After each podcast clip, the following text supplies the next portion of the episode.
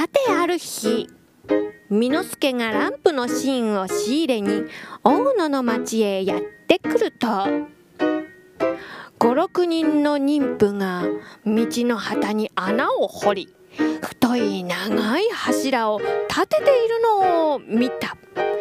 その柱の上の方には腕のような木が2本ついていてその腕木には白い瀬戸物のだるまさんのようなものがいくつか乗っていた。こんな奇妙なものを道の脇に立てて何にするのだろうと思いながら少し先に行くとまた道端に同じようない柱が立っていてそれにはスズメが腕木に止まっていた。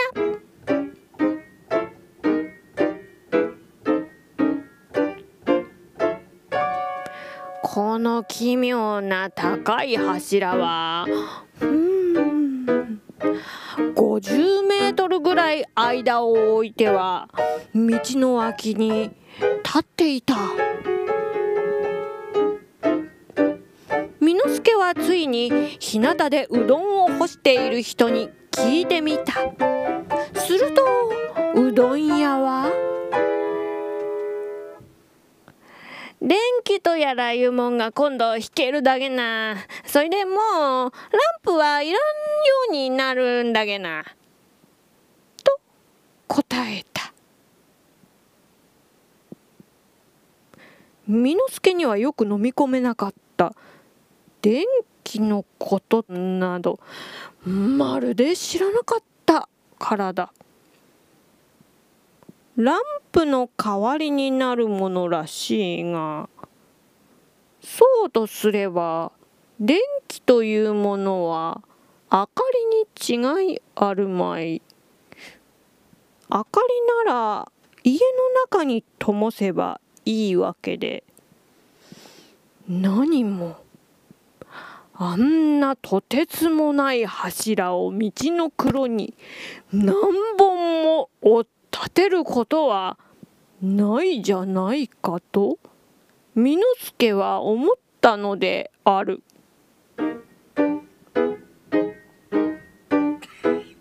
それから一月ほど経って巳之助がまた大野へ行くとこの間建てられた道の旗の太い柱には黒い綱のようなものが数本渡されてあった。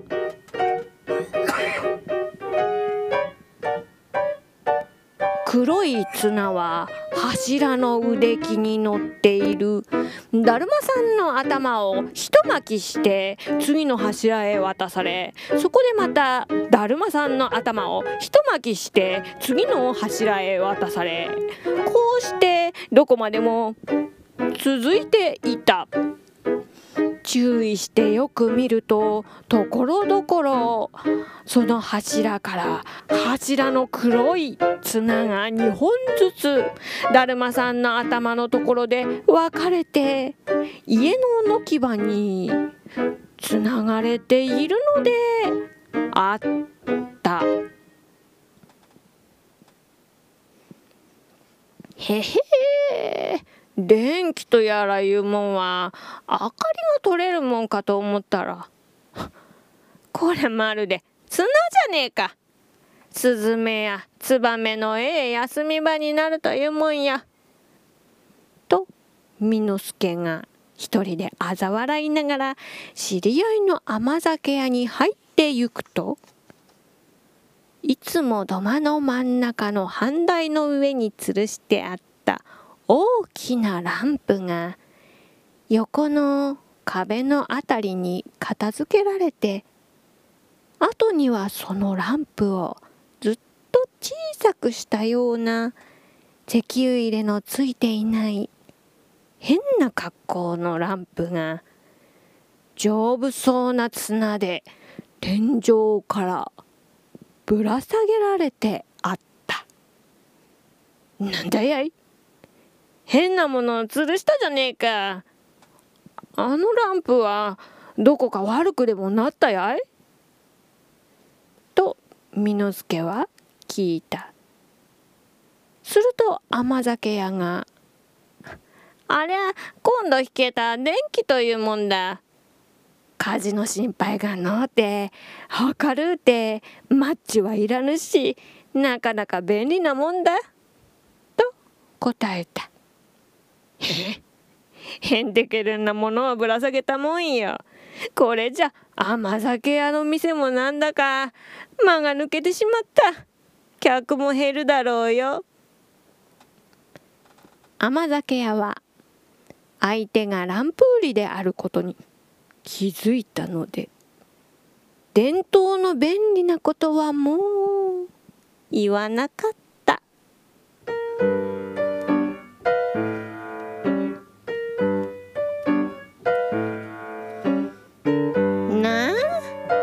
甘酒屋のとっつぁん。見なよ。あの天井のところを長年のランプのすすであそこだけ真っ黒になっとるに。ランプはもうあそこに居ついてしまったんだ。今になって電気便利なもんができたからとて。あそこから外されてあんな。壁の隅っこに引っ掛けられるのはランプが。かわいそうよ。こんなふうに巳之助はランプの肩を持って伝統の良いことは認めなかった。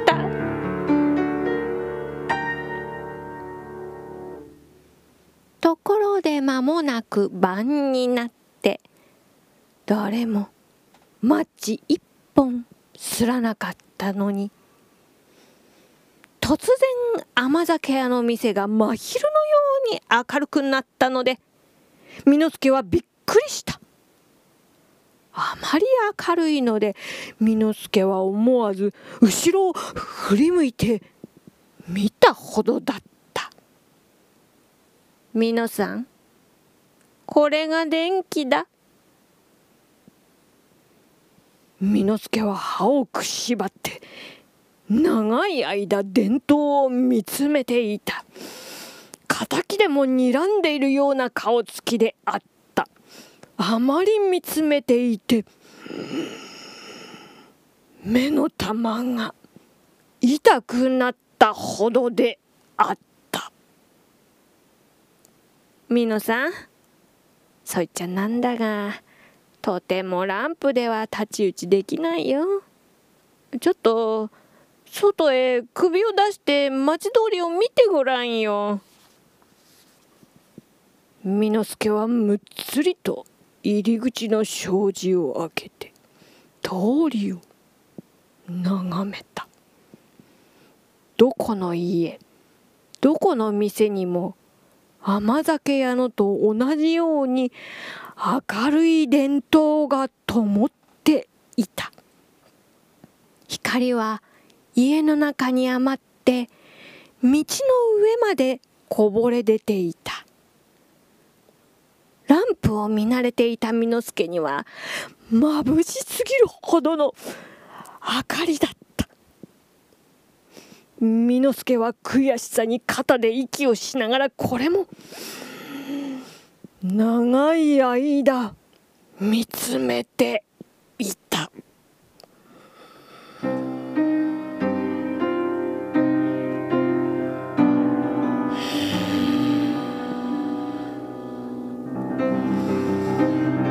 ランプの手強い敵が出てきたわいと思った以前には文明開化ということをよく言っていた巳之助だったけれど伝統がランプより一段進んだ文明開化の力であるということはわからなかった。利口な人でも自分が職を失うかどうかというような時には物事の判断が正しくつかなくなることがあるものだ。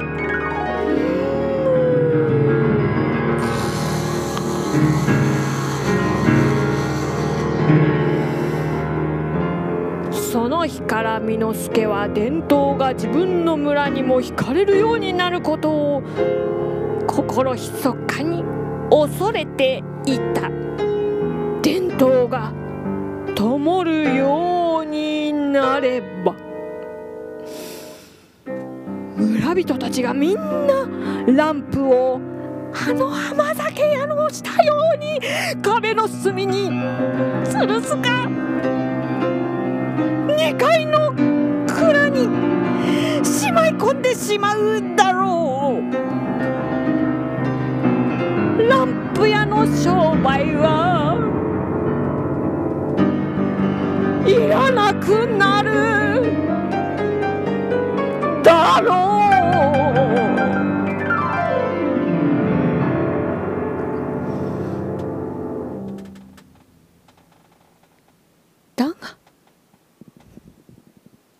ランプでさえ村へ入ってくるのにはかなり面倒だったから。伝統となっては村人たちは怖がってなかなか寄せつけることはあるまいと巳之助は一方では安心もしていた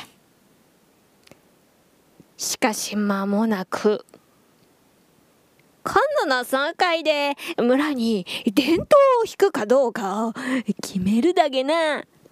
という噂を聞いた時には巳之助は脳天に一撃を食らったような気がした。